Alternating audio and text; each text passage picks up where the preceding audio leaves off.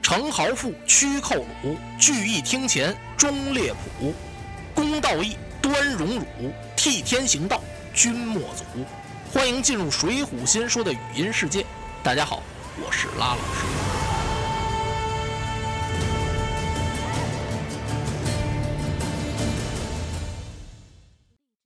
话说道宝僧人由打这墙里把这小包拿出来了，他打开了这么一看，当时可就懵了。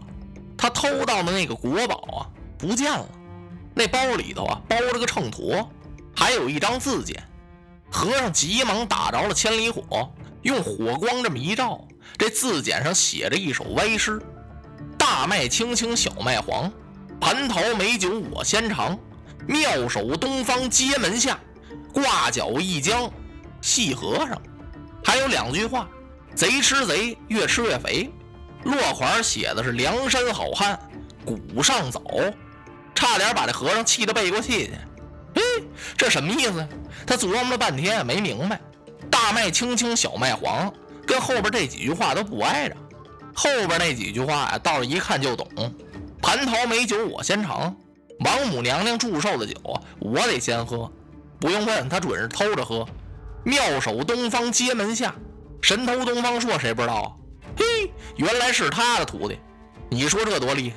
最气人的呀，这挂角一江戏和尚，我不是诚心拿你的东西，走到这儿可能碰上了，捎带脚。这贼吃贼，越吃越肥，就更气人了。使和尚就不明白的是啊，这古上早这人名是地名，不是地名，地名是梁山二字，合着这是人名。古上早哪个早啊？就是那跳蚤、狗蹦子。嘿，这可真是没想到，就凭我让人家戏弄了一番，这不是中招每日打雁，今儿晚上让雁把眼给牵了吗？和尚想着骂骂谁呀？没人理他，他想着打，眼前没人他手里攥着这秤砣啊，滴溜溜的在屋里转了仨圈然后他眼珠一转，嗯，我只好这么办吧。他把那秤砣包好了，又放到那墙窟窿里了，把砖还照旧码上。然后他由魁星阁里边撤出来，左右学摸学摸，把僧袍筋往起这么一撩，腰往下一扎，蹭蹭蹭，顺着原路他跑了。这道宝僧人的这一番举动一点没漏，全让何兴旺、崔殿杰和这些捕快给看了去了，可是都没动弹。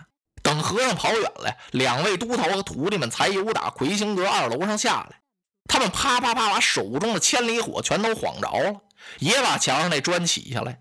把那小包拿出来看了看，然后放回原处，又把那砖给码上了。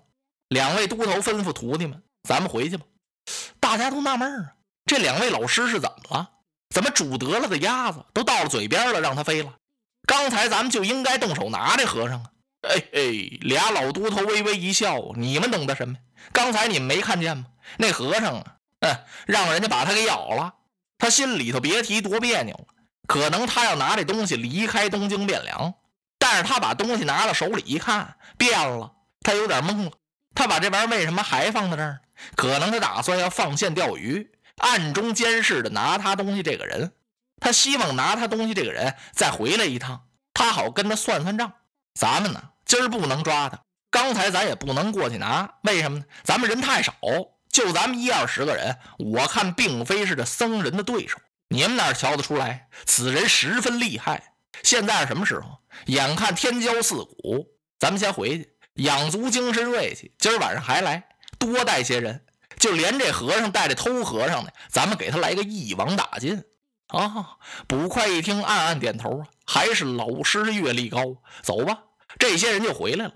回到衙门吃了点东西，想睡上一觉，还没等躺下呢。有人进来找这二位都头回禀老师，门外有人求见你。什么人呢？是四喜齐来的掌柜的，姓曹。哟，俩都头赶忙吩咐，请说声请。他们亲自由打里边接出来了。接到门口这儿一看，俩都头就愣了。怎么了？衙门外头站着二三十位。哎呦，都是东京汴梁城这儿金字牌匾，大买卖家的东家和掌柜的，在旧社会就这样。那大买卖家可惹不得呀。什么事儿啊，都得把商会摆在前面。所以两位都头把这些位给让进来了，十分恭敬，是香茶款待。曹掌柜有什么事吗？何都头啊，崔都头，我们来不是为别的啊，是来做个保啊，做保。诸位要保什么呀？我们要保一个人。哦，说吧，给打个保还来这么多位呀？打发个伙计来告诉一声不就完了吗？要是爱动手，就二指宽写个字纸条，我们弟兄两个就得照着去办呐。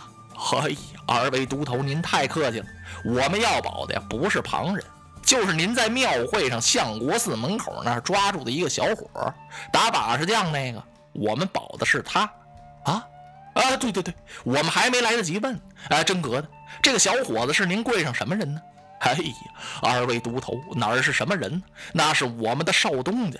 都头啊，不仅是我四喜齐来绸缎庄的少东家，您看看今天在座的，可以说在东京汴梁占少半个城。这些家买卖，人家是总少东家，也就是说是我们大伙儿的少东家。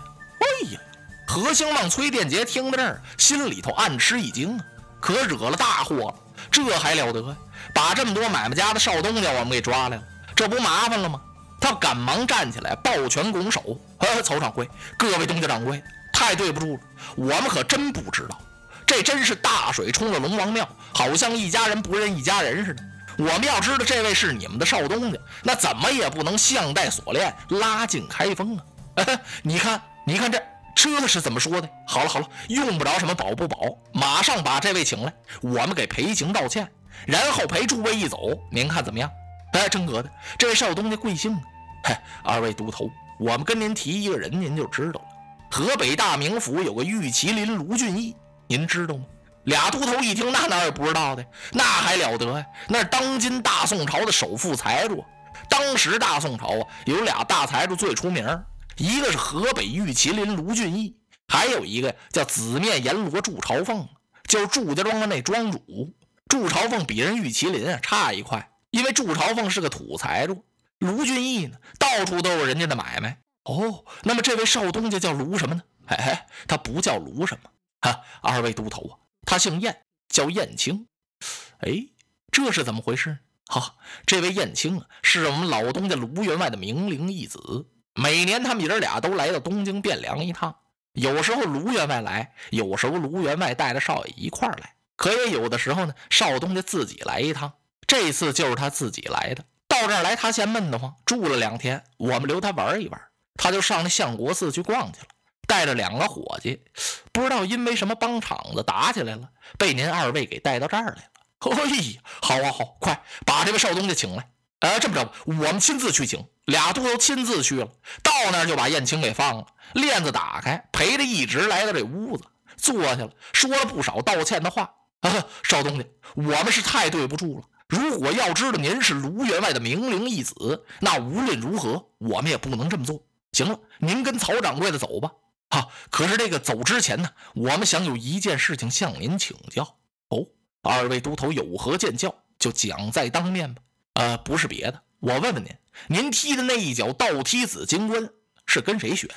崔殿杰不愧是办案抓差的老把式啊，他有意识的问了这么一句。搁别人这句话可能不问也就算完了。